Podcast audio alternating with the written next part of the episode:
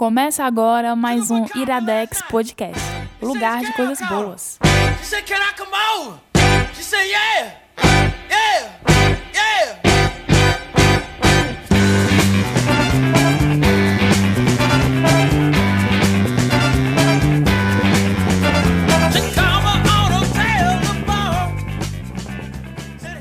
Está começando mais um Iradex Podcast, meu povo, minha pova, do Brasil. É, eu estou aqui com o Jorge. Oi, Jorge, tudo bom? Olá, menino Rude, como está? Tudo bem, pessoal? É, olha aqui nosso público, nosso web público. Jorge, eu tenho que te confessar uma coisa, eu acho muito estranho, porque assim, quando eu vou gravar podcast, eu gosto de falar o sobrenome das pessoas, né? Mas eu não consigo usar o teu sobrenome. Por que, cara? Tão bonito. Não sei. Jorge Luiz Freire. Olha a força nominal, cara. Mas, Jorge, ó, eu te estreiei no podcast com o Iradex, né? Tu lembra disso? Tava nervoso, tá? Hoje tá mais calmo? Exatamente. Não, hoje tô tranquilo, rapaz. Hoje já rodei por alguns outros podcasts também, muito, muito procurado. Iradex abriu as portas da RIPA pra mim. Aí É, depois eu rapaz. tive algumas outras experiências, gravando com o menino Gabriel Pinheiro. E tudo certo, pra gente fazer mais uma gravação hoje aqui. É, é, o profissionalismo chegou, né, bicho? Mas, Jorge, hoje nós estamos estreando uma nova pessoa no mundo do podcast. É, somos a droga de entrada da Érica Bandeira. Oi, Érica. Oi, menino Rude. Eu tô um pouquinho nervosa. Vou logo adiantando. Eu tô um pouco nervosa, meu primeiro, meu primeiro podcast, primeira vez que eu gravo. Mas estou muito feliz de participar. Agradeço, inclusive, pelo convite. Estou bem feliz mesmo. Apesar de estar um pouco nervosa, estou mais, mais feliz que nervosa. Nervosismo passa, Érica. Vai dar certo. É de boa, velho. Podcast. O ruim do podcast é que é legal Estamos em gravar. casa. Estamos em casa. É. É tipo a conversa de bar. Ah, não. Aí você me pode. Aí você me lasca, aí você me complica com o Caio Anderson. Eu já tô aqui de gaiato, aí tu ainda me solta uma dessa, bicho.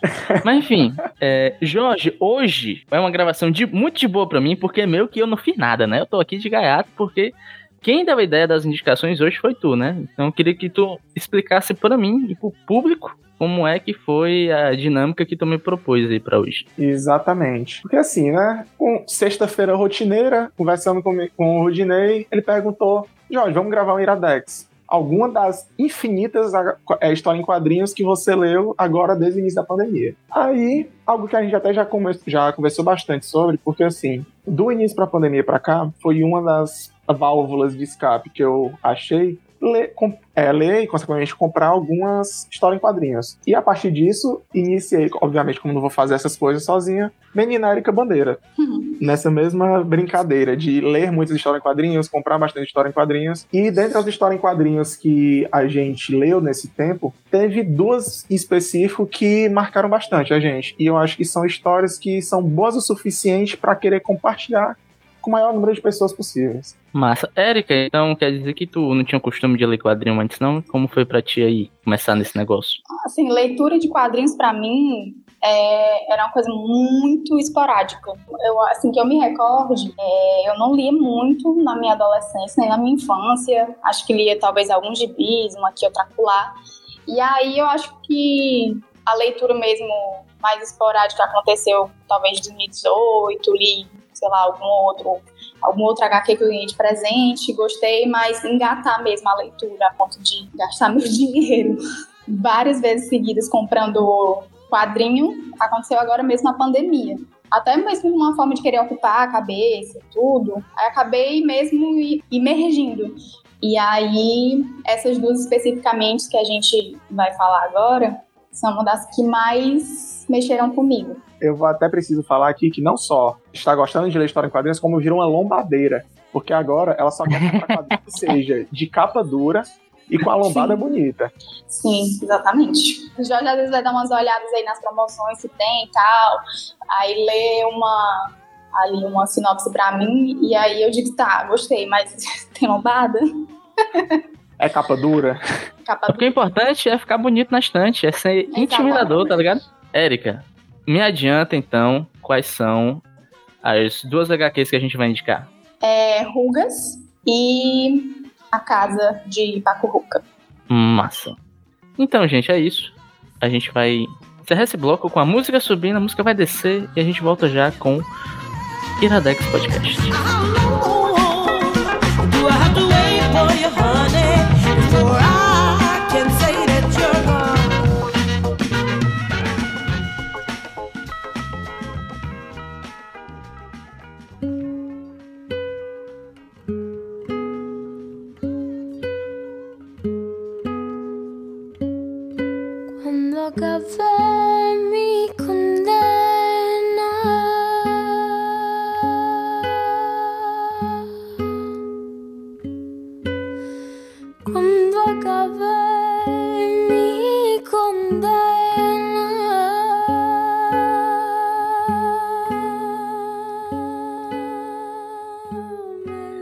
Iradex de volta, mais uma vez agora, para a indicação do meu querido amigo Jorge Luiz Freire, viu, Jorge? Eu tô conseguindo, eu tô superando barreiras aqui, viu?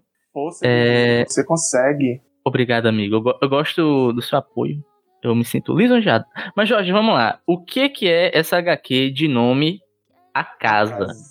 Então, é, assim, algo que eu não sei se ficou claro para todo mundo, mas todas as duas obras, tanto a Casa quanto o Rugas, é do mesmo autor, que é o Paco Roca, que é o espanhol.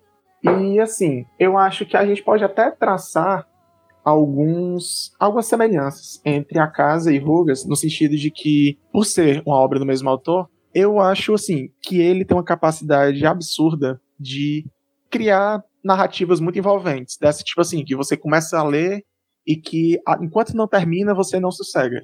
Sempre aquela questão da virada de página que você fica quase que compulsivo até parar. Todas as duas obras, elas envolvem bastante sentimentos familiares e atrelada a diferentes situações e diferentes pessoas. São obras que é muito difícil de você ler e acabar não se envolvendo de alguma forma ou de outra com aquilo que é que foi abordado nas duas obras. Eu acho que assim, se a gente fosse falar, eu descrever em poucas palavras sobre a casa, é uma, um quadrinho sobre lembranças, sobre recordações, sobre como as memórias familiares da gente se entrelaçam de uma forma muito forte, criam um vínculo muito forte com é, certos locais, com certos objetos que a gente usou, que a gente conviveu ao longo da nossa vida. Né?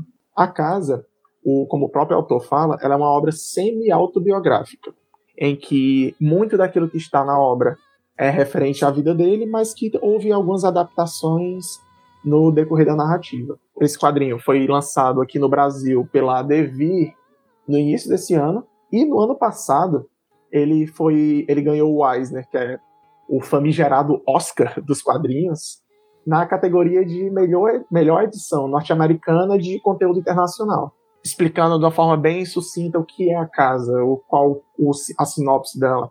A premissa, assim, à primeira vista, é algo bem simples. O enredo principal gira em torno de três irmãos, que é o José, o Vicente e a Carla, que vão pro protagonizar a história, e eles vão voltar para a casa de verão onde eles cresceram, um ano após a morte do pai deles. Eles voltam com a intenção de dar uma geralzona na casa, né? A partir dessa geralzona que eles vão dar, de tipo assim, consertar o que está quebrado, pintar, colocar a casa à venda. E a partir do momento em que eles chegam nessa casa, os três agora adultos já, eles começam a ter bastante ter bastantes lembranças de tudo o que aquela casa representou, não só na vida deles, como na relação deles com o pai. Massa. Eu lembro que tu já falou dessa HQ comigo e eu fiz um paralelo com aquele jogo, né? Do Edith Finch. Sim, exatamente. Eu não lembro a tua resposta, mas é um paralelo possível ou não? Eu acho que é um paralelo possível no sentido de que a casa vai revivendo várias memórias das pessoas que estão ali dentro. Porém, a forma como os dois tratam essas lembranças, eu acho o forma de que a, o, que a casa trata essas lembranças, essas recordações e o vínculo das pessoas com os objetos que estão ali dentro, algo muito mais íntimo pra gente. Enquanto você lê, você já está fazendo associação com alguma coisa que teve na sua vida, alguma pessoa que você conhece, algum objeto que você conhece desde muito tempo, e a forma como isso tá. Qual a importância disso na sua vida, né? Pô, eu devo dizer que eu fico muito interessado com esse tipo de história.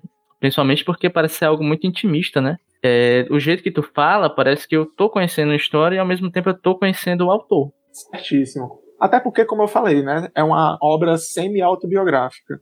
O autor, o Paco Roca, o pai dele havia falecido pouco tempo antes dele começar a escrever essa história. Então, muito da- das relações desses três personagens, dos três irmãos, né, do José, do Vicente e da Carla, tem um pouquinho dele em cada um dos personagens. Assim também como a questão da forma como ele se relacionava com o pai. é, adiantando um pouco sobre, sobre a, a trama né, da história, assim, essa casa ela foi construída com muito suor, com muito esforço de toda a família. E ao longo de vários anos, assim, o pai deles compraram, comprou inicialmente só o terreno, e a partir do terreno foi fazendo de pouquinho em pouquinho, construindo cada coisa naquela casa, e eles até brincam que eles poderiam ter denunciado o pai deles por trabalho forçado infantil, de tanto de coisa que eles eram obrigados a fazer nesse processo da construção da casa. É algo muito massa de pensar, porque como tudo, nele, tudo nessa casa foi criado, pensado do zero, enquanto eles estavam revivendo essa casa, é, tipo assim, de é, olhar cada canto dessa casa, os, os móveis que tinham lá, a forma como era pintado, eles meio que identificando várias, como se fossem assinaturas do pai deles. É muito, é realmente muito como tu falou, é uma, uma história bastante intimista e que tanto a casa quanto o Rugas vai explorar também são histórias que essas relações familiares são o fio condutor da narrativa. Massa. É, Érica, e tu? tu? Tu leu essa também, né? Li, li sim. E eu achei interessante aí, né, é, Jorge falar que, e vocês, vocês na, na, verdade, mencionarem sobre ela ser uma obra bem intimista, e ela é mesmo. E eu acho, assim, que é muito fácil qualquer pessoa se identificar com a leitura. É, mesmo que tenha, não tenha uma relação mais íntima com algum, alguma casa, algum, algum lugar. Porque eu acho que não necessariamente o lance da identificação seja especificamente com a casa. Eu até conversei com o Jorge esse dia, esses dias, né, a gente comentando, e me vem muito a história do daquele lugar casa, né, de onde você se sente realmente em casa, daquele lugar que, que você sente um lugar abraço. E aí eu acho que por isso que é muito fácil de se identificar. E mais especificamente falando sobre a casa, eu lia e lembrava muito é, da casa da minha avó. E aí eu achei interessante aí quando o Jorge falou sobre é, ser intimista e fazer esse paralelo com a própria construção da casa, que torna ela ainda mais próxima aos personagens, né? Porque eles participaram do processo de construção, literalmente, da casa, né? né? Toda a família participou. Então, assim, é, para além de ser um lugar onde eles chegaram, né? Mas um lugar que eles construíram. E aí, por isso que eu acho que é muito fácil de, de se identificar, né? Porque existem nuances na casa, muita coisa se desenrola a partir daquele lugar que era muito característico do pai dos filhos, né? E, é, enfim, assim, eu, eu, eu fui completamente tomada. Tanto é que é, eu não lembro muito bem a ordem que eu comprei os livros. Acho que Jorge pode me lembrar, mas se eu não estou enganada, eu primeiro comprei Rugas, e aí eu simplesmente a leitura me ganhou e o autor, e aí eu fui para casa. Ou eu não, não me recordo se foi a casa ou se foi se foi Rugas. E é uma leitura assim que você se, se identifica tanto, sabe? É uma coisa que pega tanto que em uma sentada eu consegui ler, eu, eu li tudo sabe? E aí é, eu consegui estender essa leitura do Paco Roca para outras pessoas da família. E o lance da identificação é muito interessante, porque são pessoas de outras gerações. E aí eu posso falar disso mais na frente também, porque se desenrolou uhum. quando eu fui quando eu fui falar sobre rugas. Mas existe muito uma, uma, uma, um lance de identificação e uma leitura muito intimista, sabe? É uma coisa muito aproximada, que você se vê naquilo ali, sabe? Da sua forma. Enfim, Gostei bastante. Oh, a Erika falou um negócio que eu queria puxar é, agora pro Jorge, porque tu falou que essa HQ te remeteu à casa da tua avó, né? Uhum. E é engraçado que vocês falando, automaticamente veio a imagem da casa do meu avô na minha cabeça, saca? Eu acho que existe alguma bagagem aí da gente que a gente vai ter essa identificação, né? E aí, assim, para mim, eu, eu, quando o Jorge e me apresentou, assim, né? De, eu me interessei bastante porque é uma coisa que me pega muito, sabe? No meu caso, é a casa dos meus avós. No interior, ainda mais, né? Família toda do interior. Então, tem muito aquele costume, o hábito de é, tal hora tá todo mundo indo lá para casa dos meus avós, né? Tá todo mundo ir lá, indo para lá é, se balançar nas cadeiras de balanço, conversar. Então existe quase que um ritual, sabe? De da minha família inteira, tal hora, tá uhum. tá todo mundo lá na casa dos meus avós. Então você sente que aquele lugar ali de acolhimento. E aí eu acho que isso me pegou muito. Isso foi meio que definidor para eu querer comprar essa HQ. Simplesmente foi certeiro. É, eu lembro muito da última vez que eu vi a casa do meu avô. Eu sempre me dá a mesma sensação, que a casa do meu avô ficava tipo no altinho assim. Eu ia lá muito quando eu era criança, né? Meu avô morreu faz muito tempo. Meu avô parte de mãe. E eu lembro que eu subi esse altinho, tipo, era uma mega aventura, bicho, porque eu me sentia subindo uma montanha, né? Eu sempre tenho essa imagem na minha cabeça. A última vez que eu fui lá, eu olhei assim e falei, cara, era só um morrinho, sabe? Sim. Sim. É engraçado como a sua memória muda, assim, e, e dá aquela sensação de afeto. Tu falou de cadeira tal. Eu lembro muito, eu passei por lá, e a primeira coisa que eu sempre olho pra essa casa, sempre que eu passo por lá, é a janela, que a janela do meu era um canto que eu gostava muito de ficar quando era pequeno, né? Eu gostava de subir na janela, era um janelão assim, ficar olhando os carros passando, brincando de boneca em cima da janela. E o que eu ia perguntar pra tu, Jorge, é se tu tem algum lugar, casa, assim, que a gente falou, que te traz alguma memória. Eu acredito que assim, nessa obra, muito mais do que o local, algo que me pegou muito foram as semelhanças do pai dos personagens com o meu pai. E Como assim? eu acho que. é, vou, vou falar um pouco mais sobre isso mais adiante. Então, assim, acaba que. Alerta sensibilidade. Mas, assim, eu também, minha família toda do interior, sou de Senador Pompeu, mas desde 98 a gente se mudou para Fortaleza. E aí, desde então a gente mora no mesmo local. E acaba que essa sensação de. Quando eu penso assim, toda essa questão de toda a família reunida e tudo mais, é na casa da minha avó materna, que fica aqui em Fortaleza, sendo que ela se mudou para cá, eu acho que no início dos anos 2000, acho que 2004, 2005, por aí. E é engraçado porque, assim, a minha família por parte de mãe, eu tenho 11 tios. E a casa da minha avó é muito pequenininha. Então, tu imagina sempre quando tinha qualquer coisa de todo mundo se reunir lá, imagina aí, 11 tios, colocando em média cada um com três filhos, com sobrinho, com neto, bisneto, com tudo. Aí é Uhum. um movimento, uma zoada absurda. E acaba que isso também é um, o- um dos locais onde me vem à mente, quando, que me veio à mente enquanto eu estava lendo. E é interessante aí falar dessa história de casa, né? Eu agora, enfim, me empolguei. Eu sou muito conectada com essa, com essa coisa, sabe, de apego a. É é um apego diferente que eu tenho à, à família e à casa, né? Da, da, da, da minha avó, no caso, né? É, é, é um apego, mas não é aquele apego que você tem que estar todo dia lá, você tem que estar todo fim de semana, até porque eu cresci meio que distante, indo para várias cidades para estudar fazer faculdade em outra cidade, então eu ia pouco. Então, assim, a, a- a saudade era maior, né? A vontade de estar naquela casa era muito maior. É, eu acho muito interessante que agora me veio a- a- em mente que, assim, a minha família, toda a minha família, tanto paterna quanto materna, é de Jaguaribara, né?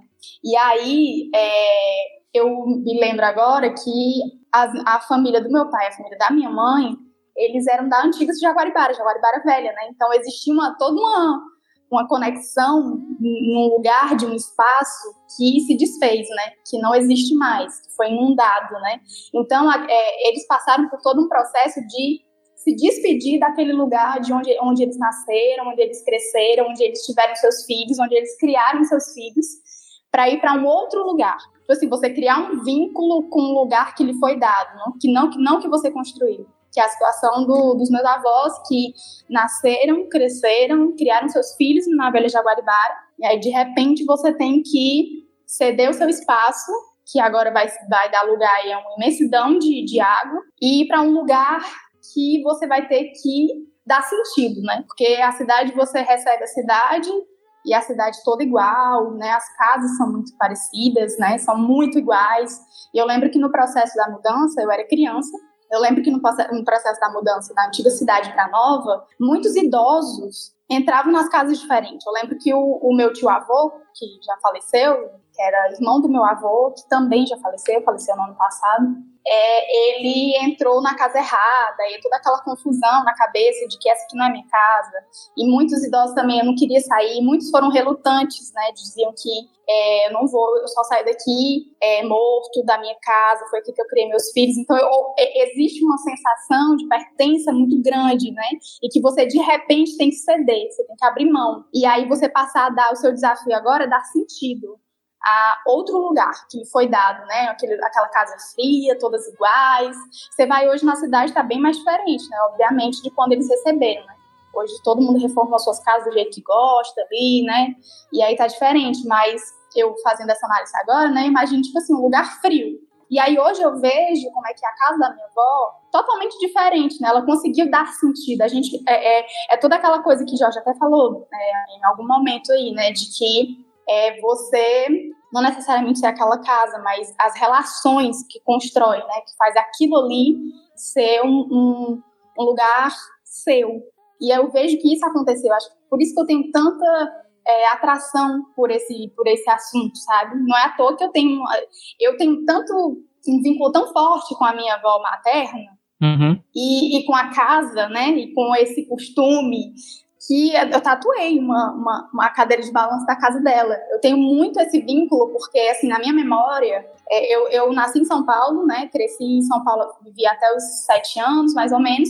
E com, com sete anos, vim embora para Jaguaribara Velha. Eu vim no processo de transição, da mudança da velha Jaguaribara para nova Jaguaribara. Então, é, e mais antes da gente ir definitivamente embora, eu lembro que os dezembros eram de São Paulo para Jaguaribara Velha. E aí é, eu, eu, lembro que no, no, último ano que a gente foi, foi aquele ano que a cidade estava mudando, da velha para nova, né? E aí, na nova cidade, a gente morou com a minha avó um tempo na minha cabeça era sempre muito presente quando eu lembrava. Eu lembro dos cômodos da casa da minha avó na Bela Jaguaribara. Eu lembro de uma piazinha que tinha um dia, é, uma das últimas vezes que eu fui lá na casa da minha avó, né?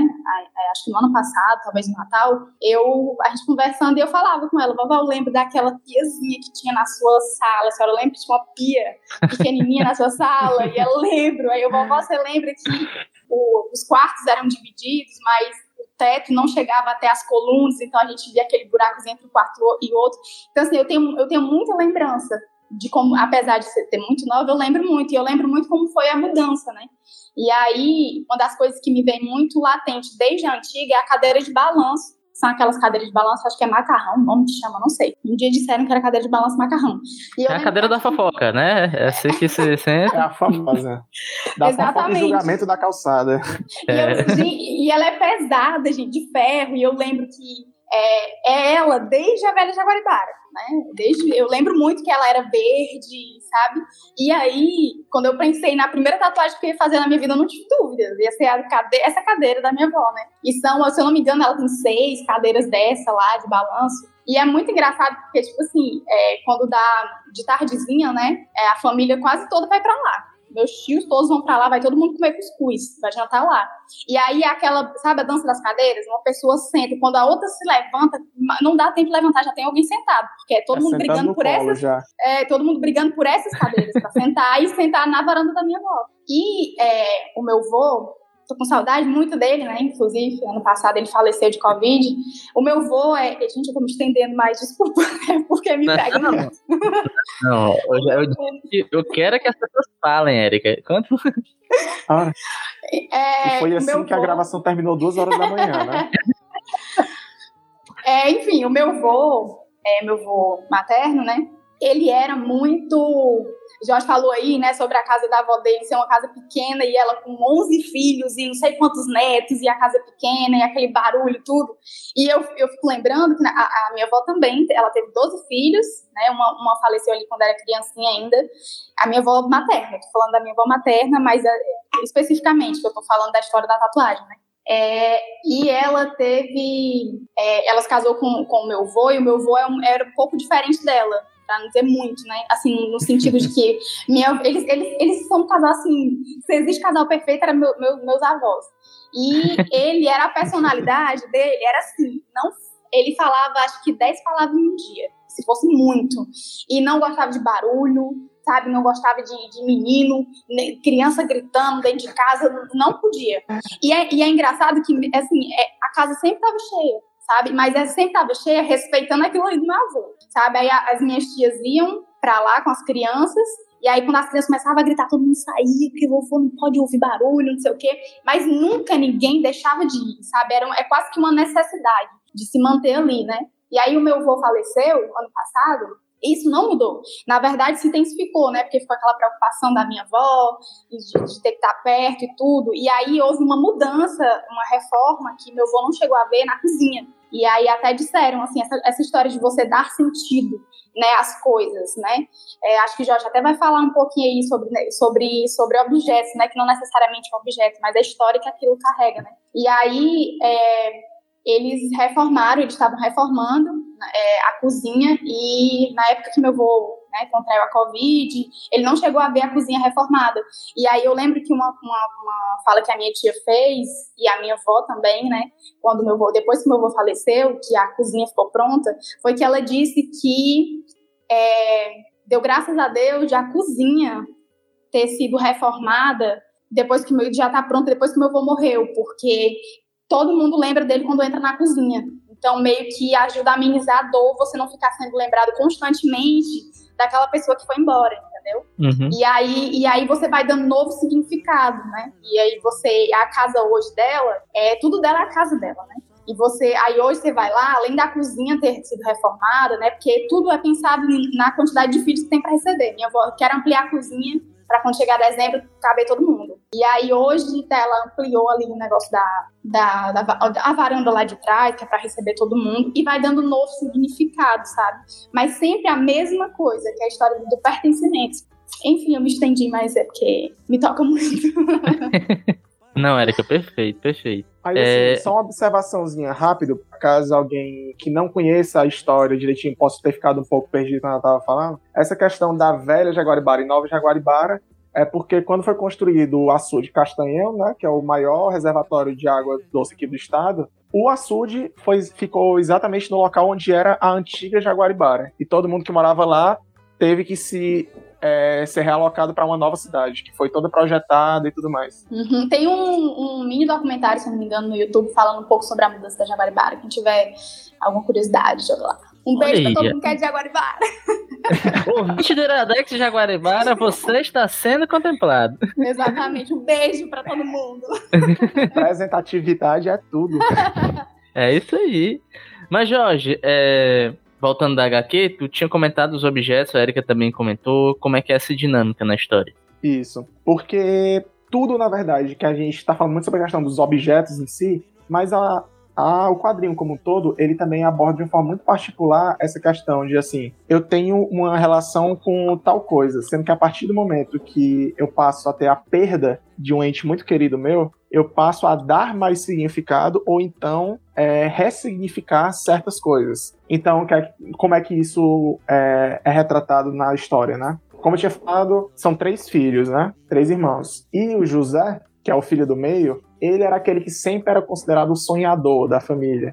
E ele era um escritor muito bem sucedido, mas que sempre achou que o pai dele não valorizava muito isso. Que não considerava isso algo importante, né? Como se isso não fosse um trabalho de verdade. E ele alimentou muito essa questão dessa mágoa do pai dele achar isso até os últimos dias dele. E quando ele retorna para casa, ele- se você vê nas próprias falas, nas próprias feições dele, como isso ainda afeta bastante ele. Sendo que ao entrar na casa, eles vão se deparam com o vizinho deles, que é um, um personagem maravilhoso, que é o senhor Manolo. Primeira coisa, quando o Manolo vê o José, ele fala: Ah, então você que é o filho escritor, seu pai amava as coisas que você escrevia. Aí já começa, tipo assim, a partir de- dessas novas interpretações sobre o que é que o pai dele fazia, falava, já que eles não tinham mais tanto contato, vai começando a ressignificar várias coisas que estão naquela casa. Por exemplo, tem uma cena que eu acho a coisa mais linda. De que, assim, como eu falei, eles estão fazendo um- uma limpa na casa, né? Tira pegando as coisas, coisas velhas, jogando fora, consertando o que tá quebrado. E tal hora, eles pegam vários objetos e jogam no lixo. Esses objetos eram tipo como se fosse assim, sei lá, medalha de interclasse de um deles. É, um trabalho na escola de fulano, de, do outro filho. E nessa hora, o autor, o Paco Roca, ele puxa um balãozinho de pensamento de cada um desses objetos. E é como se, no caso, os objetos aparecessem nesses, nesses balãozinhos, que eles estavam pensando nas memórias que eles tiveram com aquelas pessoas. Pô, massa, velho. Então, tipo assim, tipo assim, esse foi um- uma das, das partes do quadrinho que me fez aquela velha viradazinha da chave, que eu passei a ter todo um maior cuidado na leitura, de que assim, é, tem muita aquela história de que a gente fala, né, de que bens materiais não têm valor, mas tem muita aquela questão também de que assim, quanto significado você pode atribuir a um objeto. Por exemplo, tu falou que é, gostava muito da janela Da janela, isso. pra ti, tu tem uma memória associada àquela janela. Outros netos, ou então filhos, ou até mesmo teu próprio avô, tinha outras memórias totalmente diferentes com aquela janela. Então eu passei a pensar assim, a partir desse momento, assim, e se os objetos guardassem memórias de todas as pessoas que eh, foram felizes com aquilo causou felicidade, causou tristeza, causou qualquer tipo de, de sentimento, né? Aí a gente começa a pensar muito, tipo assim, é, essa questão de que desde que eu mudei pra Fortaleza, eu moro no mesmo condomínio desde 98. E cada canto desse condomínio eu bato o olho, eu lembro de alguém, eu lembro de uma história. eu lembro de alguma coisa que aconteceu com amigos meus que não estão mais morando aqui. E é uma coisa que eu achei muito louco, de que tipo, quando você começa a pegar essa, essa linha de pensamento, né? De que quanto uma coisa que pode parecer banal ou simples para você, aquele mesmo objeto tem um significado, pode ter um significado enorme para outras pessoas, né? Jorge, já que você tá falando de significado, de memória, você deixou uma pulga atrás da minha orelha quando você falou do seu pai, né? Então eu Sim. queria que você me contasse o que te fez lembrar do teu pai lendo essa revista. A primeira, na primeira página do quadrinho, você é apresentado somente o pai deles entrando na casa, consertando alguma coisa. Inicialmente é a única, é a única ação, a única vez que você vai ver o pai deles. A partir daquilo ali, tudo que é contado do pai deles é a partir das memórias e das lembranças dos filhos, do vizinho, de outras pessoas. E assim, o pai deles é aquele velho estereótipo que eu acho que você conhece muito bem, de tipo assim, ele geralmente é dessas pessoas que. É, aquele negócio de que não pode ver um separado, que assim. É, no meu caso, meu pai tinha muito, de que eu tô sem fazer nada. Não, vamos ali fazer não sei o quê. Fazer o quê? Não, vamos ali. Aí então é pra ficar eu vendo ele deixar alguma coisa no carro. Então, tá fazendo o quê? Não, fazendo não. Pô, então vamos ali. Aí era o quê? Pra pregar uns pregos nas coisas. Somente pra você deixar parado. E também,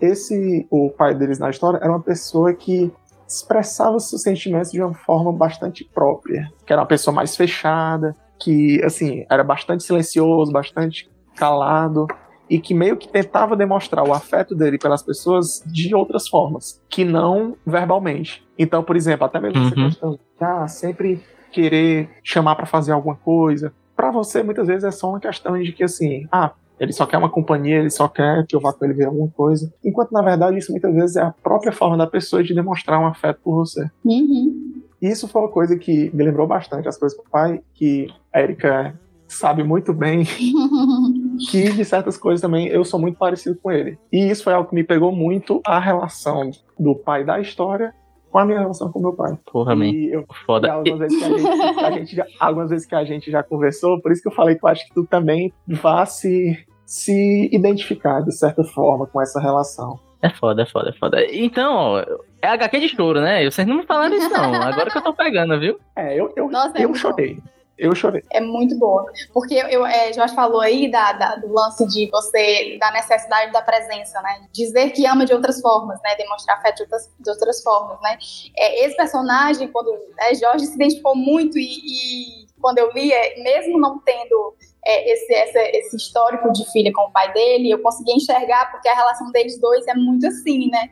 Um demanda muito a presença do outro para essas coisas e, e a conexão rolar muito visivelmente para qualquer pessoa que tá de fora. De descer, né, Jorge, o apartamento para ir ali ver como é que tá a bateria do carro, né? Leva É, eles alguma coisa aleatória. e, e, assim, é, eu achei muito interessante também da casa, e eu, e eu, eu vi muito é, do meu avô materno, vovô Chiquinho, vou até dizer o nome, que eu não falei nem o nome do avô, é, que ele tem muito essa personalidade, essa, essa característica também que, é que, é- que aparece né, na, na, na casa, de, de arrumar tudo, de não ficar parado, porque o meu avô sempre foi assim, sabe? Aquela necessidade de sentir que tem que, ter- que tem que estar fazendo alguma coisa, né? E abotou naquele, aquela camisa dele, porque se era pra ele comprar um açúcar, ele quem queria ir. Aí tem aquele quartinho da bagunça, que era do meu avô, que é todo treco. Todo treco ele colocava aí. E isso também, também aparece de alguma forma em a casa, entendeu? Né, Jorge? Acho que um dos filhos fala que é isso aí, alguma coisa assim, e aí meio que fala, ah, é as coisas que ele juntava e tal. Aquele- esses hábitos que são muito presentes. Eu acho que era muito presente tanto do meu avô, e eu acho que né, de Jorge, assim, do pai de Jorge, é, é, é certeza. Demais. Demais.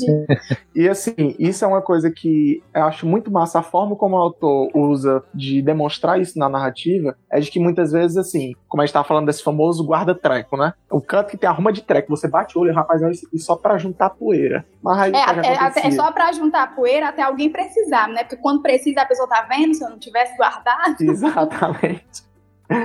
Mas uma coisa que eu achava muito massa é que, assim, é, como essa casa, muitas das coisas ali foram construídas enquanto os irmãos ainda eram crianças, eles não conseguiam identificar, por, tipo assim, por que é que meu pai tá fazendo tanta questão de, de construir isso, de fazer isso desse jeito. E foi algo que eh, o pai faleceu e eles nunca tiveram essa resposta. E eles começam a ter acesso às motivações e ao que o pai deles pensava a partir do vizinho. Porque Uhum. como os irmãos, no caso, já estão, a maioria deles já estão casados, com filhos, trabalhando, acabou que nos últimos, nos últimos anos de vida do pai dele, ele morava quase que sozinho nessa casa, em companhia do vizinho, que era um grande amigo dele. E é muito massa a forma como, tipo assim, como o pai deles, no caso, conseguia se expressar e falar sobre todos, com muito detalhe, sobre tudo que envolvia a casa e a família dele, mas de certa forma nunca conseguiu ter essa. nunca conseguiu se abrir de uma forma verbal para os filhos.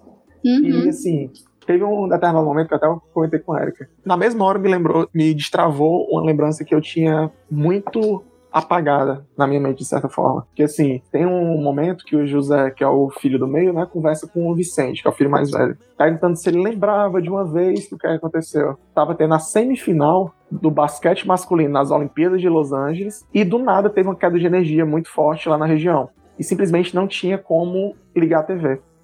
Aí o pai dele foi naquele esquema de, não, não se preocupe não, vamos aqui fora. Aí conseguiu ligar a TV na bateria do carro para que eles conseguissem assistir juntos esse final, esse, essa semifinal das Olimpíadas. Isso me lembrou porque na época das Olimpíadas de 2008, eu acho, não lembro se foi 2008 ou foi 2004, acho que 2008, porque foi 2008 Pequim. Nas Olimpíadas de 2008 estava tendo é, a primeira reforma aqui em casa, né? E rapaz, sabe aquela reforma que tipo assim é o piso todo quebrado, poeira pra tudo que é canto, energia sem funcionar, tava nesse naipe. Com, na época, como era em Pequim, os jogos, as coisas aconteciam de madrugada, né?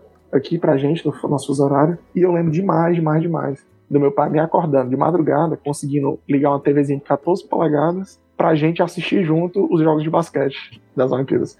Que na época, que na época meu pai nem gostava de basquete. Mas como eu tava no verme e jogando de segunda a segunda, era algo que ele via que eu achava que era importante, já chamava e a gente ficava lá assistindo a madrugada todinha. É isso que eu digo, É. de ficar na memória, né? do- da, a demonstração Sim. de afeto que fica, que a gente começa a ter um pouco mais de. começa a perceber isso de forma mais nítida, talvez quando vai amadurecendo, né?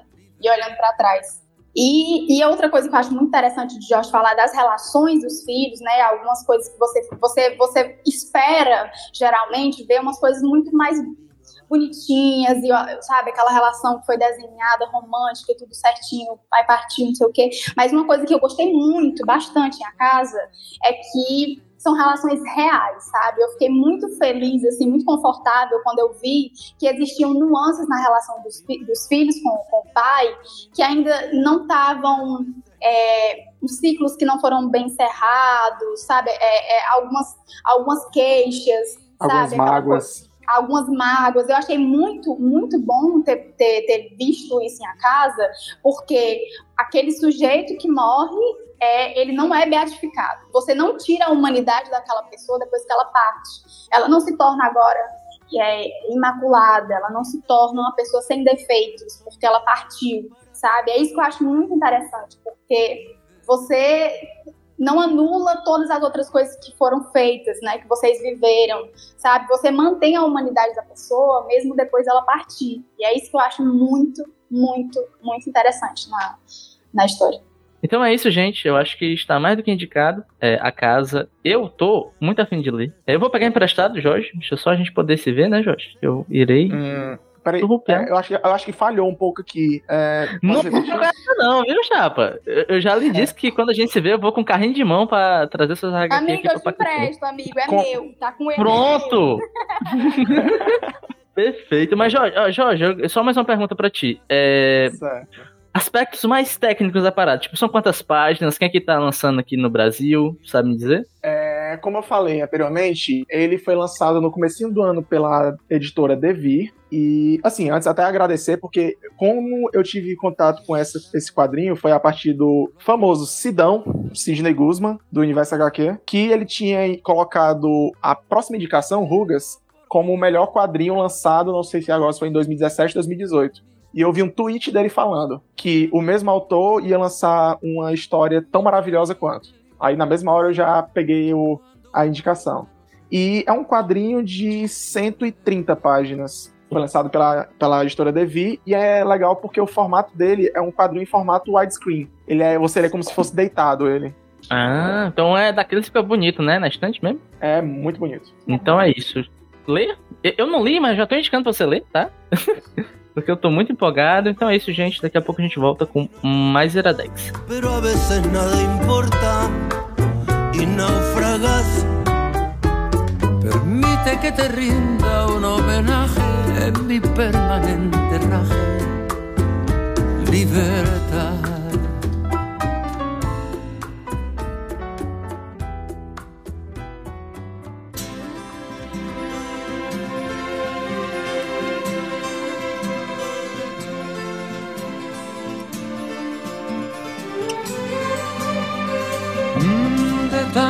Correr por la vida sin freno. Me olvidé que la vida se vive un momento. De tanto querer ser en todo el primero, me olvidé de vivir los detalles pequeños. Iradex de volta com a indicação agora de Érica Bandeira, que é Rugas. Que é. Esse é o que eu menos sei, né? Porque o, a outra indicação eu já conversei com o Jorge, mas esse é, eu sei nada. E é o seguinte, Érica, quando eu falei com o Jorge, né, pra gente indicar tal, ele falou assim: olha, eu vou indicar tal e Érica vai indicar Rugas, porque eu acho que ela tem o que falar. Então, eu, Uhum. queria- eu tô muito curioso pra saber o que, é que você tem pra falar sobre essa HQ e sobre o que, que ela é. Então, primeiro, o que, que é essa HQ, Erika? É, essa HQ é do mesmo autor, né, como a gente já tinha falado, e é uma HQ que fala sobre o Emílio, que é um senhor, né, é um banqueiro aposentado, trabalhava como gerente em uma agência bancária, aposentado, e diagnosticado com Alzheimer. Ah, Alzheimer. E aí é, existe toda aquela trama em volta de uma pessoa com Alzheimer e a sua relação ali com a família. E a família decide, o filho dele, né, decide interná-lo em uma casa de idosos para que ele seja melhor assistido, uma vez que o filho, né, até argumenta é, na, na, na história que trabalha muito e, enfim, e aí a, a trama toda se desenrola em torno desse personagem, com Alzheimer, que vai para uma casa de idosos para morar lá. Antes mesmo assim de, de começar propriamente a falar sobre como foi essa experiência de ler essa, de ler essa história e de falar como se trata, eu digo de antemão que é assim, é, você, você, é, é, imerge também né, na história do Emílio eu lembro que quando eu comecei a ler, foi assim, eu devorei, né, porque me pegou muito, e assim, eu acho que além da, do- da questão da identificação que rolou comigo, rolou assim, como rolou com a casa, rolou também com Rugas, né, então assim, eu, eu tive um caso desse da família, eu falei sobre a casa ali, quando eu dei meu espetáculo sobre a casa, quando o Jorge estava falando a respeito, eu falei do meu avô materno, e Rugas me fez lembrar muito do meu avô paterno, porque meu avô paterno foi diagnosticado com Alzheimer. Ele faleceu, acho que, se eu não estou enganada, em 2019. Ele faleceu em 2019 e, ele tinha Alzheimer e, assim, eu não convivi, no, assim, com, no dia a dia com, com ele, né? Porque eu não morava lá em Jaguaribara, né? Eu morava em Juazeiro. E aí, é, mas eu vi em algum, alguns momentos em que eu, que eu ia passar férias em casa, e isso me pega muito porque você sente a realidade, você entende do que está que que tá rolando, não é uma coisa abstrata, né? E se acontecesse comigo, e se acontecesse com a minha família, realmente comigo na- foi, uma, foi uma coisa real. Mas mesmo para quem não tem essa experiência, fica muito daquela coisa de que é uma coisa muito próxima, que você não tem garantia se vai acontecer ou não, né? E aí, Rugas, é, ele começa já, é, eu acho muito interessante, sabe, Rudy? É, ele já começa te apresentando uma coisa e te puxando para a realidade do que é a, a história, sabe? É, você começa com uma memória do Emílio. E aí a memória do Emílio já puxa, não, essa memória que ele está te apresentando não é real. É uma- é- isso que Hum. está sendo apresentado para você não é real, é a memória do Emílio. E aí é, já começa trazendo todo aquele conflito que existe de todas as dificuldades e todas as, as sabe, até mesmo uma relação conflituosa e difícil do filho que tem que cuidar do pai, que naquele momento de perder a noção da realidade, sabe? Tá falando com você como se você fosse uma pessoa, como começa a HQ, como se você fosse um cliente do banco, sabe? E aí você não reconhece seu filho, você tá tra- tratando ele como um cliente do, do no, seu no seu ambiente de trabalho. E aí eu achei muito interessante porque já no começo me deu um pouco de agonia, sabe? Porque eu fiquei vendo o contraste do, do de- imaginando como isso acontece na cabeça de uma pessoa que tem Alzheimer, que no caso é o Emílio, de que você dá tão certo, sabe? Porque quando você já começa a leitura, já nas primeiras páginas, você tá tão certo de que aquilo ali é um ambiente de um banco e aquela pessoa ali é um cliente do, do gerente daquele banco. E aí o Emílio, na memória, ele tá jovem, né? E aí eu fico assim, cara, então na cabeça do Emílio, isso aqui é real. E aí, de repente, tem uma pessoa gritando, dizendo: Não, você não é mais banqueiro, você não trabalha mais. Aí eu fico pensando o conflito na cabeça do Emílio, né? De que estava certo de que estava no banco, de que ainda era jovem, de que estava trabalhando, que aquela pessoa na frente dele era um cliente. E ao mesmo tempo, o filho do outro lado. E aí eu fico imaginando o conflito também na cabeça do filho do Emílio, sabe? De que meu Deus, meu pai tá delirando. Meu, meu pai não, tem noção mais da realidade. Ele não, ele não me reconhece mais. E ele tá dando muito trabalho, sabe? Porque, assim, uma coisa interessante falar também, só complementando um pouco o que a Erika tá dizendo, porque desde o, da própria capa, até mesmo, assim, primeiras páginas, a gente já tem em mente que talvez aquela história esteja se tratando sobre Alzheimer. Mas o personagem não sabe que tem Alzheimer. Sim, exatamente. É muito importante aí que o Jorge falou, acabei esquecendo de deixar passar, batido. A gente que tá lendo, a gente já sabe, né? A gente já é apresentado. Emílio tem Alzheimer, mas o próprio personagem não sabe. É, o começo é assim, mas é como se fossem lapsos, sabe? Porque a doença do Emílio, ela vai progredindo. Logo no começo, ele já não, ele não tá no estágio muito avançado do Alzheimer. Esse é o momento de apresentação, entendeu? Por isso que eu a gente já, já disse que a gente é apresentado, a história é baseada nisso. E aí tem um momento que é, ele, o, o filho dele meio que grita, né? Tá tentando dar comida pro pai dele, o pai dele achando que ele é um cliente do banco. E aí ele se irrita, né? Você nos atrasou de novo. Você tá cada vez pior da cabeça, né? A, a, a esposa dele, do filho, né? É, diz, mas assim, o que que custa você fazer isso pra agradar seu pai e tal, não sei o quê. E aí ele vai dizer, eu não aguento mais, vai acabar me deixando louco. E aí o pai dele, ele se depara com o filho dele gritando e joga a comida na cara do, do filho. E aí aumenta a impaciência do filho para lidar com aquela situação, sabe? A esposa do filho dele que fica pedindo para ele ter um pouco mais de paciência, ou o que que custa você fazer isso pelo seu pai. Então, assim, isso é muito.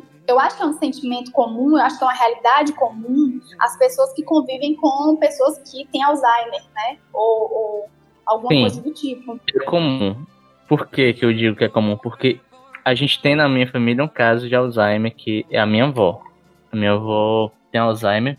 E é justamente essa relação meio conflituosa porque eu sinto que é difícil lidar, porque uma coisa é tipo, eu saber que estou doente. Eu sei que estou doente, então eu sei que eu tenho que me tratar. A outra é eu não ter noção dessa coisa, sabe?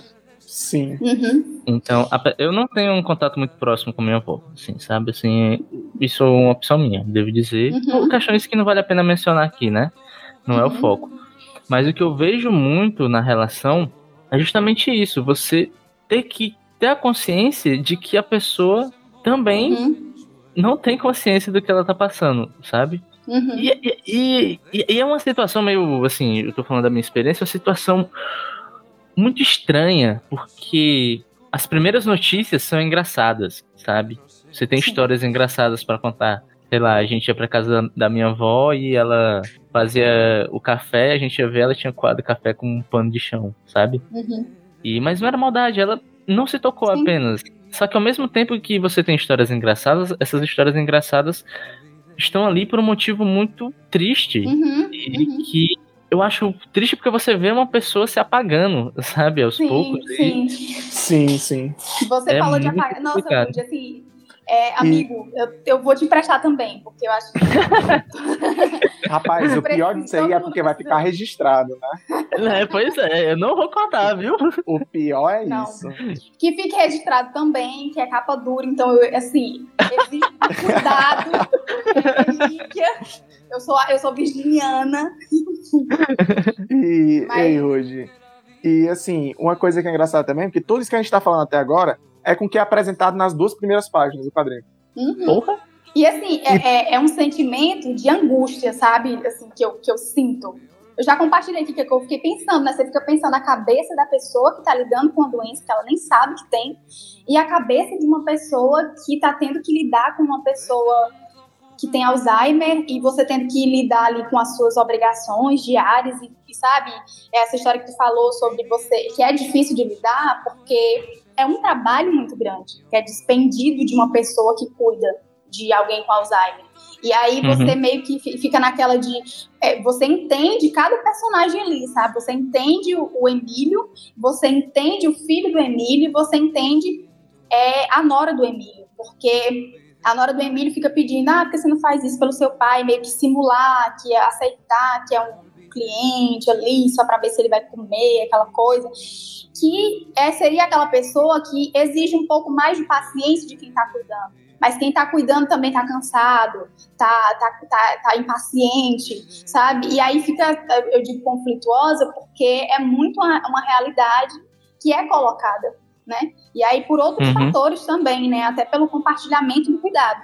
E aí, assim, é, o, meu avô, o meu paterno teve esse, essa, é, a doença, né? Ele faleceu é, e ele tinha Alzheimer. E aí a gente vê a progressão da doença. Aí tu falou sobre você ter o rosto apagado. Isso aparece na- na- ao, ao longo da história, né? Da, da- da- do quadrinho. Inclusive com essa, essa colocação. Representações né? gráficas. É, disso. exatamente. De, e aí, é, continuando, para eu perder, né, não ficar divagando aqui, é, eles re- resolvem internar o pai, né, e vão lá, conhecem a mulher lá, ou talvez a coordenadora do, do local, fala sobre como é que funciona os preços, né, o quarto dividido é é mais barato, fala que controla os medicamentos deles, que eles devem tomar, ele vai ser muito mais bem cuidado e tal, né. E aí, é, quando o Emílio chega ao local e tal, né? é, eu acho interessante que quando eles terminam a conversa lá com a coordenadora do local, que ele sai da, o filho do Emílio sai do local e vê o pai dele conversando com outra pessoa do asilo, do, do-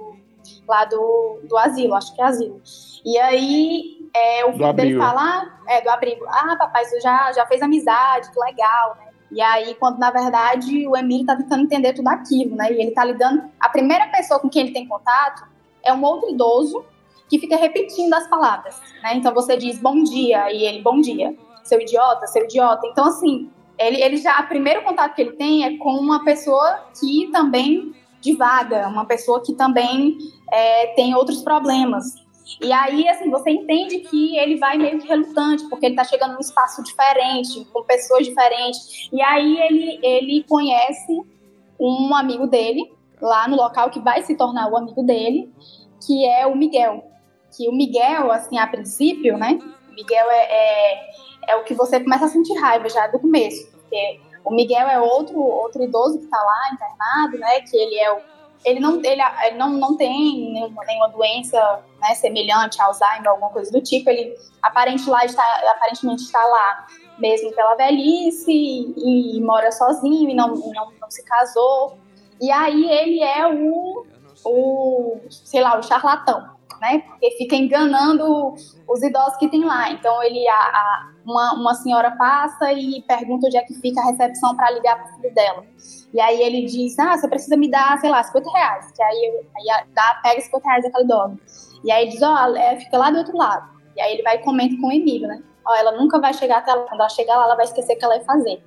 E aí ele meio que fica tomando dinheiro ali, sabe, de um e de outro, se aproveitando, e aí você meio que já tem uma, uma resistência a gostar dele. Só que eu gosto muito dele, sabe? Ou do Demais, não, do Miguel. Eu gosto muito do Miguel.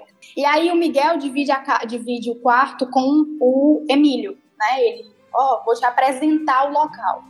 E aí você já é introduzida a um outro momento, assim, pra mim, que é a apresentação do local onde o Emílio vai morar. E aí o Miguel vai apresentar o, o abrigo para o Emílio. Ele, ele- na verdade, ele apresenta a sala de TV, o salão e vai apresentar outro canto. E aí o Emílio fala assim, é, vai ser outro, outro lugar que tá cheio de velho dormindo. Aí ele, como é que você sabe? Porque todos os lugares são iguais.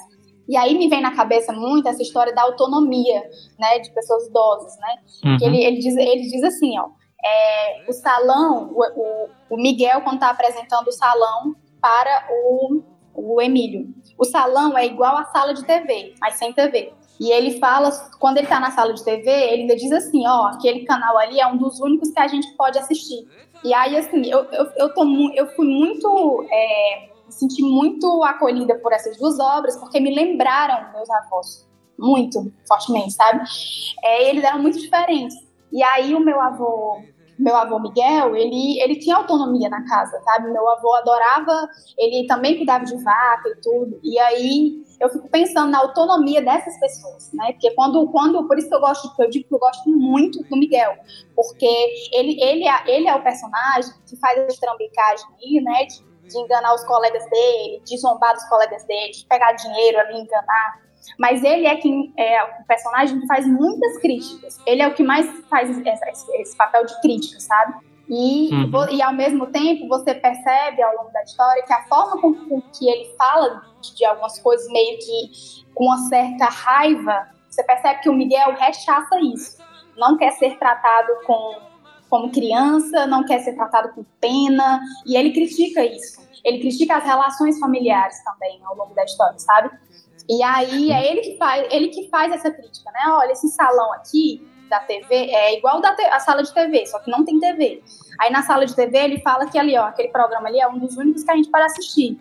E aí ele, come, ele continua lá fazendo a apresentação do espaço e ele chega num, num local em que ele diz assim, esse aqui, essa escada aqui, né? Acho que é o Emílio que pergunta, essa escada aqui dá pra onde? E aí ele diz que é pro andar de cima, que é o local dos assistidos.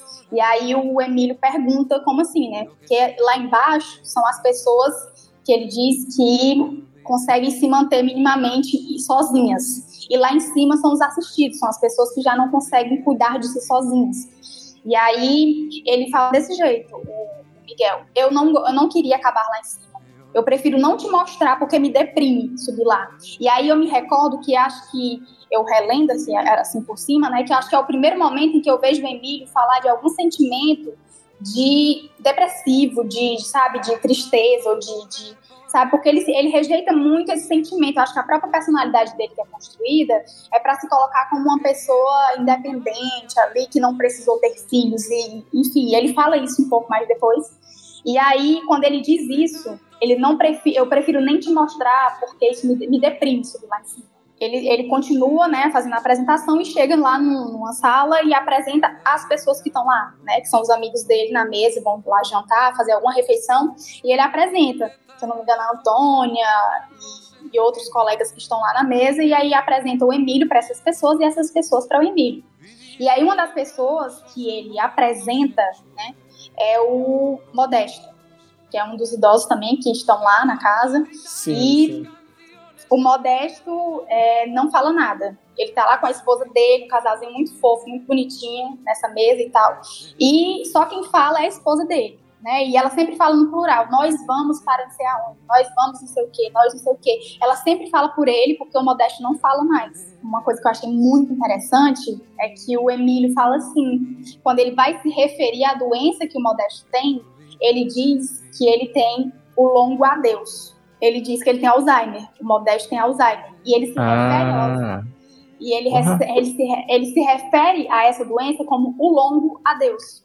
E eu achei muito interessante, sabe, essa terminologia. pô, é, é até.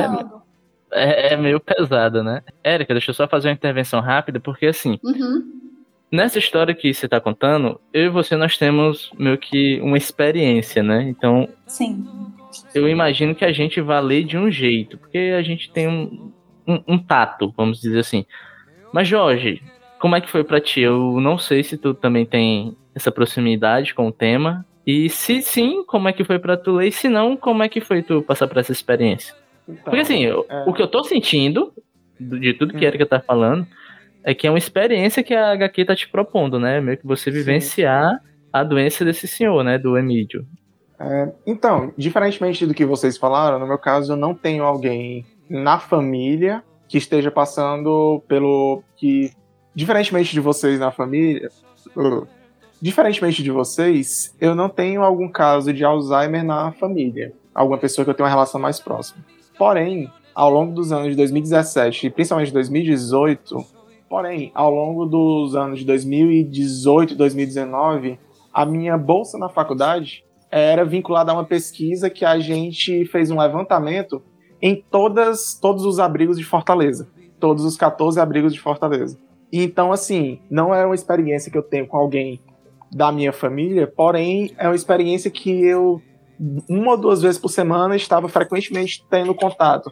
Seja conversando, examinando, ou tendo esse, essa relação um pouco mais próxima com os idosos desses abrigos. Então, assim, era um, um contato que eu tenho mais íntimo na família, porém era um contato que eu estava tendo dia, é, semanalmente, um ou dois turnos toda semana, se fosse conversando, examinando é, esses idosos ao longo de todos os abrigos daqui de Fortaleza, que, salvo engano, são 14. E, assim, uma coisa que me chamou muita atenção foi: eu tenho certeza que o Pacoca deve ter estudado muito, visitado muitos abrigos para poder escrever esse quadrinho. Porque é incrível a, o quão fiel é as representações, tanto dos espaços físicos, das divisões, como principalmente da forma de agir de cada uma das pessoas que estão ali, é, que estão morando naquele abrigo. Muitas delas chegam lá por algumas por, por motivo próprio, por vontade própria, algumas porque a família obrigou a estar naquele local. É, e tem toda a questão de que, assim, quando a gente vê, quando a gente atribui um, idoso que mora em, seja em, na sua família, ou que seja em algum abrigo, como a gente chama, né, que são as ILPIs, instituições de longa permanência para idosos. E, assim, a gente muitas vezes acaba como se fosse reduzindo toda uma história de vida daquele, daquela pessoa à doença dela, ou à condição que ela, que ela está passando. Que era algo que a gente via em alguns abrigos aqui, que, por exemplo, as, assim como no, em Rugas tinha essa divisão dos andares, em que no, no térreo eram os idosos que tinham mais autonomia e no segundo andar os que apenas os idosos assistidos, muitas instituições daqui adotam essa mesma divisão. Então, muitas vezes tem essa questão de que você pega dois idosos que têm condições de saúde diferentes, quer dizer, as que têm a mesma condição de saúde, mas que tem todo um histórico, toda uma vivência, uma série de experiências ao longo da vida completamente diferente. E a forma como eles, é, como eles combatem aquilo, como eles enxergam aquilo, é totalmente diferente. Porque assim, como a Erika estava falando desse momento em que o Miguel mostra pro Emílio que esse andar de cima, é meio que a partir desse momento que você, tem tipo uma virada de chave na, na narrativa, em que você vê o Emílio tendo um esforço absurdo para não piorar. Mesmo que até então, no momento, ele não soubesse o que ele tinha. Mas é muito aquele pensamento de que, não, eu não posso piorar, porque se eu piorar, se eu ficar do jeito X ou do jeito Y, eu vou ter que conviver com aquelas pessoas lá em cima. E isso ao longo de, tipo assim, ao longo de também. É, Rugas também não é um quadrinho muito longo, tem por volta de 120 páginas. E assim, é incrível São como 100 parece que- páginas. 100 páginas. Pronto, 100 páginas. E é incrível como a impressão que você tem ao ler é que nenhum quadrinho de nenhuma página tá ali por acaso. Muitas vezes, por exemplo, o Modesto, que é o personagem que Erika falou anteriormente, que é o que até então ele não falava, mas sempre que a esposa dele é, falava por ele, às vezes falava alguma coisa no ouvido dele que fazia ele sorrir. E o autor dedica duas páginas inteiras para contar o, a história por trás daquilo, o background daquilo.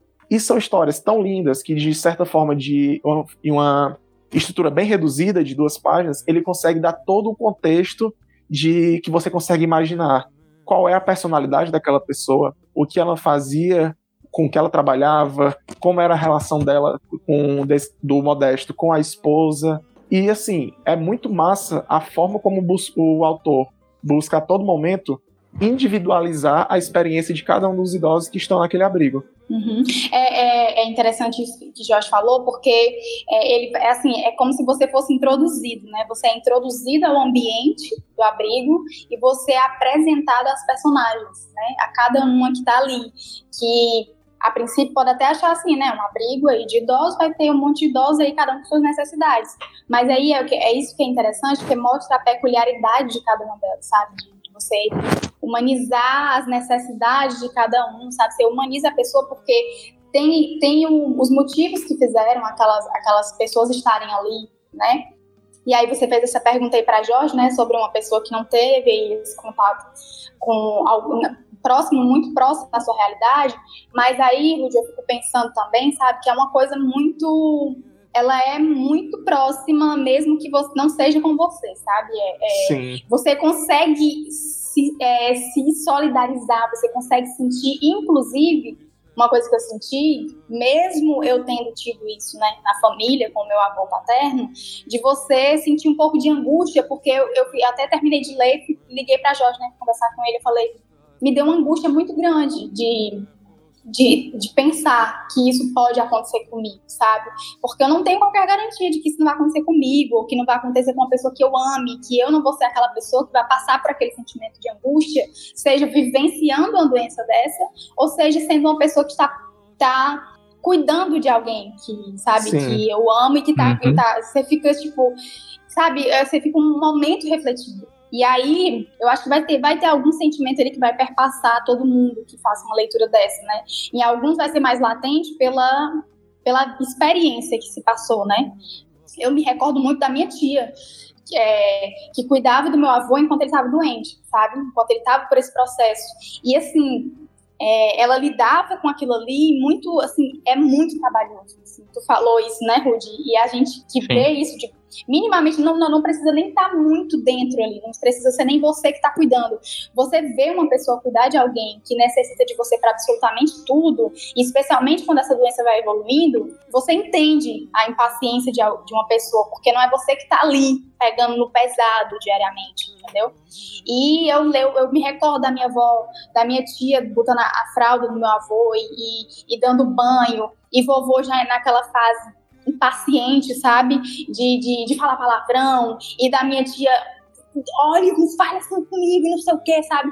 É, é uma experiência diferente para quem teve, né? E eu acho muito importante, sabe, Ruth? É- eu acho bom que se leia, porque é uma coisa que eu acho que precisa estar mais perto da, da, da, nossa, do nosso pensamento. Eu acho que é uma coisa que precisa estar mais constante nas nossas reflexões, sabe? De, Uhum. de, de pensar até de uma forma com a atenção que esse assunto merece, de, de envelhecer, sabe? Do envelhecer numa sociedade que quer que você seja útil o tempo todo e que rechaça você a partir do momento em que você não tem mais utilidade, sabe? Para um sistema que exige que você seja útil e que você, quando não é mais útil, você vai ser aquele peso para sua família. E eu acho, por que, que eu falo tanto que eu gostei do Miguel? Porque ele exerce essas críticas, sabe?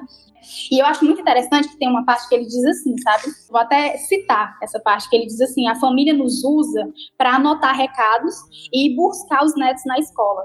E quando nós não conseguimos mais fazer isso, eles nos, eles nos deixam aqui para se esquecerem de nós. Uhum. Muito bem colocado, muito bem apresentado. Pô, e o Miguel parece ser um personagem tão ou mais importante que o protagonista, né? Sim, Eu tô exatamente. E eu acho legal, Eric, esse ponto que tu trouxe, até porque a gente pode contextualizar com o momento que a gente vive, né? Uhum. Porque Sim, mas um dos pontos em que os pretensos defensores da família, aspas aqui, tá? é, advogavam, até pouco tempo atrás, era basicamente que a sociedade tem que continuar funcionando. Sim. E se os sim. velhinhos vão morrer, problema, Uhum. né? É aquela Sim. coisa, você. é, a sociedade não pode parar, a, a economia não pode parar, porque, É. né? Eu Ah. me lembro muito, quando tu falou aí, era uma das coisas que eu tinha pensado também, sabe? É, quando eu li Rugas, que no, no começo da pandemia teve muita essa história, né? Ah, só vão morrer algumas pessoas, são pessoas idosas. Ah, o, o, o, o, o 04, 02, sei lá qual é do- dos filhos lá do, do Inominável, do presidente, ele até falou, né, que ah, se minha avó morrer, tipo, né, ela já viveu ali muito algo tempo. bem vamos- descartável. né, vamos, é como se fosse realmente descartável. E aí, É você, eu, eu sinto muito, Eric, desculpa te interromper, que é você tirar a humanidade de uma pessoa, Sim. saca? Sim, É, é uma visão utilitarista das pessoas, né? De que elas são úteis, né? Por isso que eu nem gosto de dizer assim, tipo, é, eu fico procurando adjetivos para Mas é como, como quando eu estava falando sobre a casa, né, de que nossos avós ali ficam tentando se sentir úteis, porque é como se fosse a forma deles se validarem diante das pessoas, né, tipo, olha, eu, eu não sou inválido, eu consigo fazer isso, então você precisa se provar dizendo de que forma você pode trabalhar, sabe, de que forma você ainda pode servir, Né? Eu lembro que no começo aí da pandemia, eu acho que até o, o, o segundo ministro aí, da, da, que foi nomeado né, para ministro da, da Saúde, ele teve uma fala de, a respeito disso. Né, de, de priorizar os, os, os, jovens, alguma coisa nesse sentido. E aí, muito também da questão do cuidado, né? Porque, assim, enxergar o cuidado como um trabalho, porque dá muito trabalho cuidar de alguém. Só esse ponto que eu lembro muito, acho que é a Silva Friedrich, né, que fala que Sim, é, o amor é o, não é, é, o amor é, o trabalho não pago, né? É aquilo que vocês chamam de amor, é, a gente chama de trabalho não pago, alguma coisa nesse sentido. E eu lembro, aproveitando que já, já, já deu a deixa, eu estava lendo o Ponto Zero da Revolução, que é da Silvia Federici nesse momento, né? Eu, eu tinha intercalado aí as leituras, e eu estava lendo o Ponto Zero da Revolução quando eu comprei Rugas. E aí eu até comentei com o Jorge, né? Sobre o trabalho que é despendido para cuidar de pessoas idosas e o trabalho que é despendido para cuidar de pessoas, né, com, com doentes ali e tal. E, e a gente pensar nisso de compreender, conseguir compreender porque que uma pessoa se irrita, né? Porque que não tem mais paciência, porque essa pessoa dedica 24 horas de sua vida para trabalhar, né? No caso da minha tia, ela trabalhava é, numa escola, ela cuidava dos meus avós, ela quem, sabe assim, imagina a cabeça de uma pessoa que trabalha fora de casa, que trabalha dentro de casa, porque é o trabalho doméstico, né? E que tem um trabalho reprodutivo, que é de cuidar daquelas pessoas que precisam do cuidado dela, né? Que são os pais. E isso não acontecer de uma forma compartilhada, né? De uma forma, sabe, é aquela história, Ruth, de você. É, eu acho que talvez por isso que vem a minha inquietação de sentir, cara, e isso pode acontecer comigo também, sabe? E Sim. Uhum. como é, como é que isso, como é que eu vou lidar com isso? Como é que a minha família vai lidar com isso? Eu tenho uma tia que ela diz, é uma tia materna, que ela, ela, ela fala muito que tem muito, muita preocupação de como isso vai chegar na vida dela no momento da velhice, porque ela disse, olha, nem pensem duas vezes, sabe? Eu quero ir para um canto que alguém cuide de mim, não quer ser peso para ninguém e quer ser muito bem cuidada. Então, se para ser bem cuidada, ela precisa ir pro abrigo, ela vai. Mas aí é essa reflexão que eu fico tendo, sabe? De que a gente sobrecarrega algumas pessoas, né? A gente acha que é inerente aos à filha, né? Especificamente, algum, geralmente, a uma mulher cuidar da casa e cuidar da casa dela, dos pais dela, sabe? E saber Dos irmãos. de, de qual os, os remédios que os pais dela têm que tomar, porque assim, cara, era muito remédio que meus avós tomavam, né? Tanto meu avô, que teve Alzheimer, como a minha avó. Que a minha avó, inclusive, ela, ela não tinha Alzheimer, mas ela tinha epilepsia e ela ela faleceu antes do meu avô. Ela viu meu avô definhando, mas ela morreu antes dele. E aí a gente até hoje acha que foi alguma uma deprimência muito grande que ela teve. A gente não sabe, assim, sabe? E, é, e eu, eu enxergo, sabe, eu fico vendo de uma responsabilidade compartilhada. A Silvia Federici, quando eu estava lendo, né, eu, eu me recordei muito quando ela falou, é, em algum momento lá do texto, sobre comunidades de cuidado que eram, eram formadas ali por jovens nos Estados Unidos, assim, não, lembro muito bem. É, mas ela falava sobre é, essas comunidades de cuidado terem o objetivo de socializar e coletivizar a experiência da doença, da dor, do luto e do trabalho de cuidado, entendeu? De, de, de você é, re, redefinir o que é que significa estar doente, envelhecer e morrer. E aí eu achei muito interessante quando ela fala sobre você socializar e coletivizar essa experiência, porque é uma experiência ainda muito privada, sabe? É uma experiência que você tenta terceirizar, porque a gente sabe que é uma carga muito grande, é uma sobrecarga, é uma coisa muito puxada. E aí eu lembro muito do começo da HQ, quando ele fala que você nos atrasou de novo. O filho do Emílio fala, né? E aí, ela, quando ele está conversando com a, com a coordenadora para internar o pai dele naquele abrigo, aí ela vai e diz assim: vocês poder, vão poder visitar ele quantas vezes vocês quiserem. E ele já diz: é, a gente trabalha muito, então assim, sabe, entende?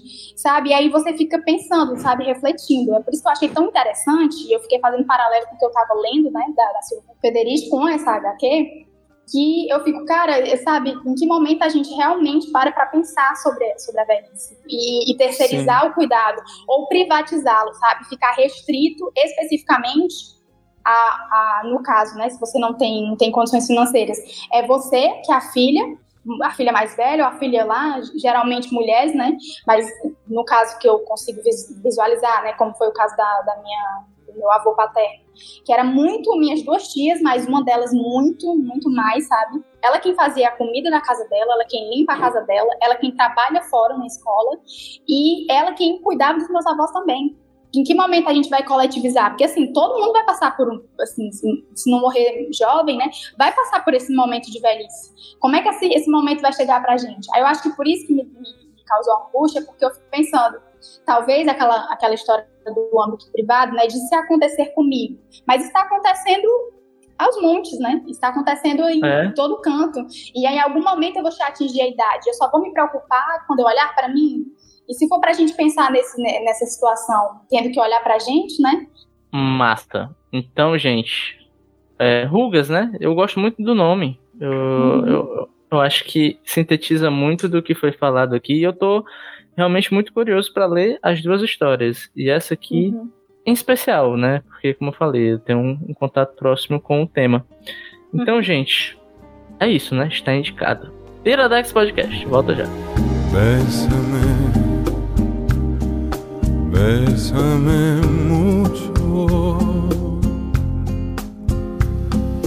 como si fuera esta noche la última vez.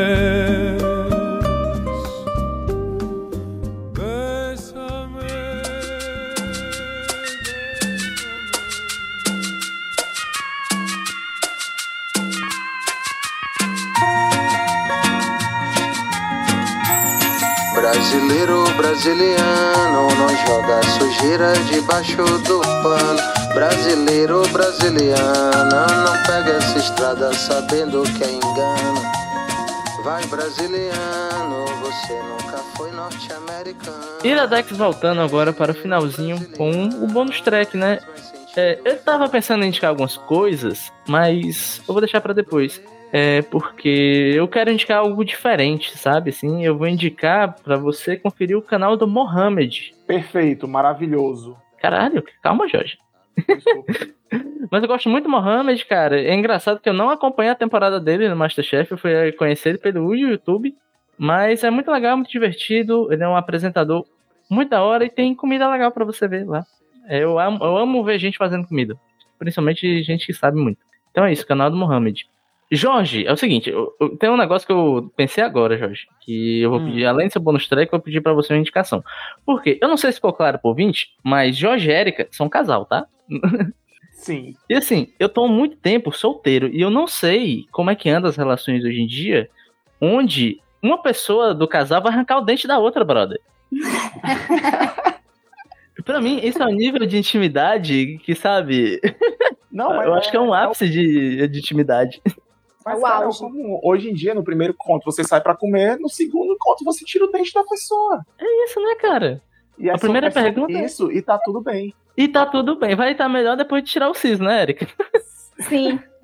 Ou não, né, Inclu- amiga? Eu Não sei como é que vai é. ser a recuperação. Inclusive, a gravação por pouco não foi adiada porque a menina Erika talvez não estivesse em condições de falar. Pois é. Por, mas exatamente sim, por Jorge. esse motivo.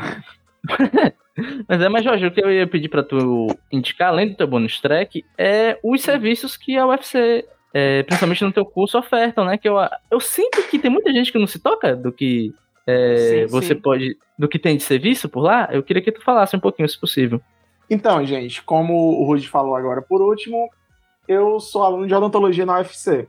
E lá na UFC a gente oferece vários, vários serviços de atendimento gratuito à população de serviços odontológicos. No caso, referente a tudo, seja de caso esteja precisando fazer alguma limpeza, alguma restauração, tratamento de canal, caso você queira tirar os sisos, prótese, quase todos os serviços. Querer, querer, às vezes a pessoa não quer, né? Às vezes ela precisa tirar o siso. Pois é. Precisando, você tem no WhatsApp, quando der vontade.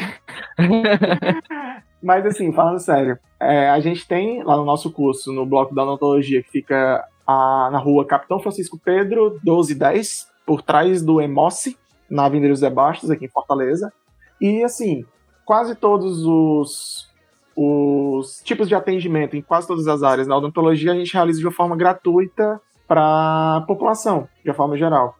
Então, assim, caso você conheça alguém que esteja precisando, lá também tem um serviço de urgência 24 horas. Que é algo que a gente às vezes precisa também. É isso, quanto a parte do serviço da UFC está indicado. Aí, quanto ao meu bônus track, eu vou indicar algo que tem tudo a ver com os dois temas que foram os dois, as duas obras apresentadas hoje aqui, que é o documentário Untold, que entrou na Netflix esses dias, que é sobre uma briga que aconteceu na NBA, É, olha só. que conversa diretamente com Rugas e com a casa, né? Mas Untold é um documentário muito massa, falando sobre um famoso incidente que aconteceu em 2004, em que, digamos que o jogo ficou um pouco mais pegado do que deveria, e iniciou uma briga generalizada entre jogadores, torcedores, treinadores, seguranças e tudo que tinha no meio dessa confusão. Pô, Mas perfeito, eu já tô imaginando daqui a 10 anos um documentário sobre a briga do Ceará e Bahia. Ei, mas não, Tá não, não, ei. Cancela, cancela. A, a única coisa que eu fico muito feliz desse episódio é o meme do Mendonça correndo com uma cadeira atrás da, de, de continuar a briga. Mas, assim, é muito engraçado esse documentário da Netflix, porque esse episódio foi algo que mudou a forma, vários protocolos da NBA que, que permanecem até hoje. E a história, como todos os personagens que estão envolvidos nessa, nessa confusão que aconteceu, também são personagens bastante únicos na história da NBA.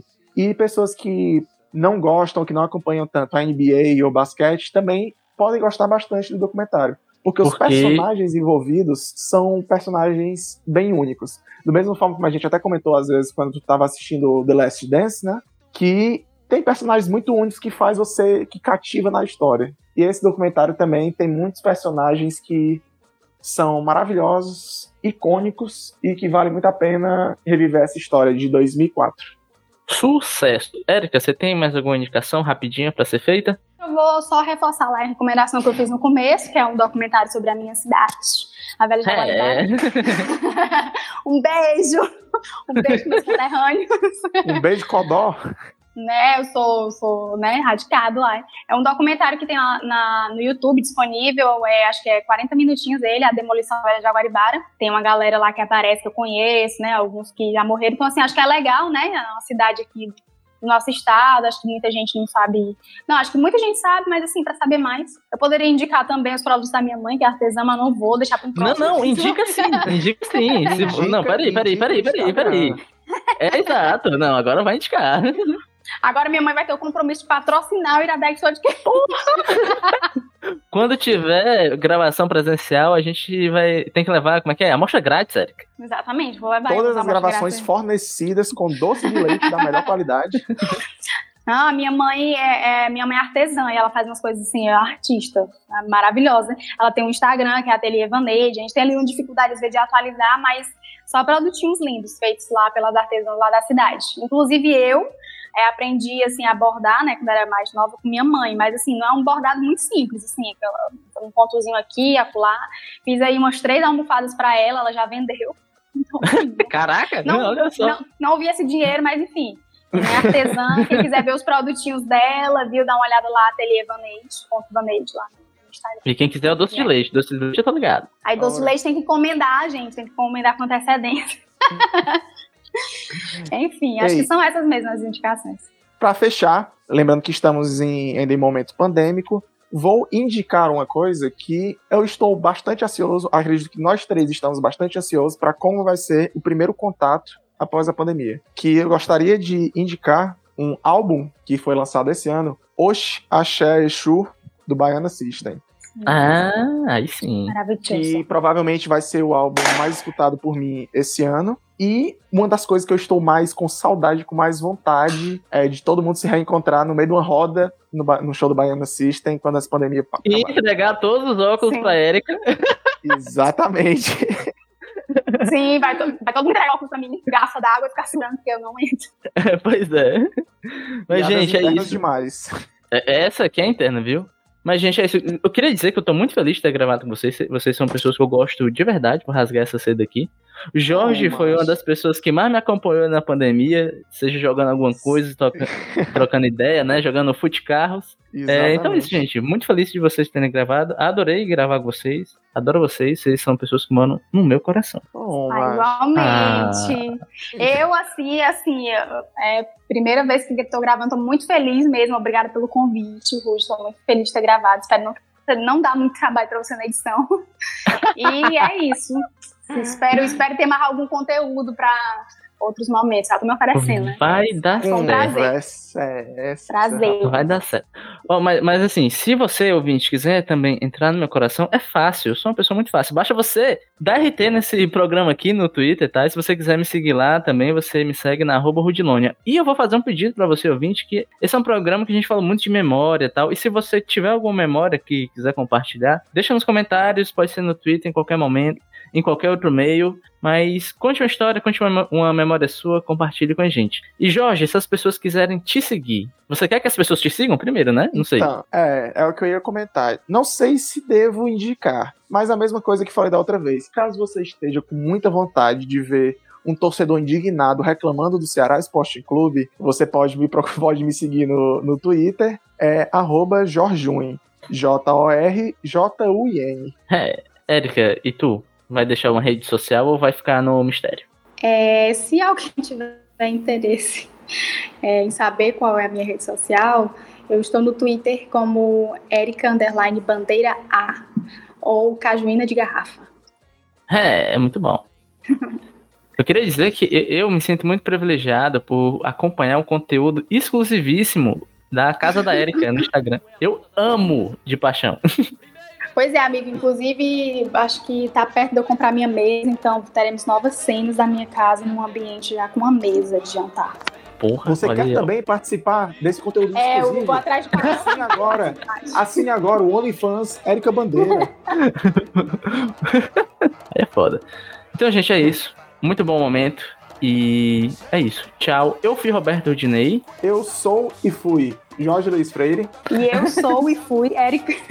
E eu que tô aprendendo agora, eu sou e fui Erika Bandeira. E esse foi o Iradex Podcast. Tchau.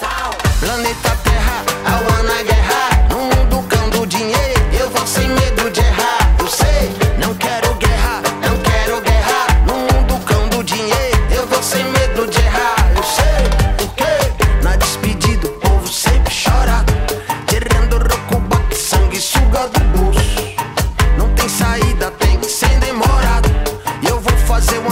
pra livrar teu pescoço.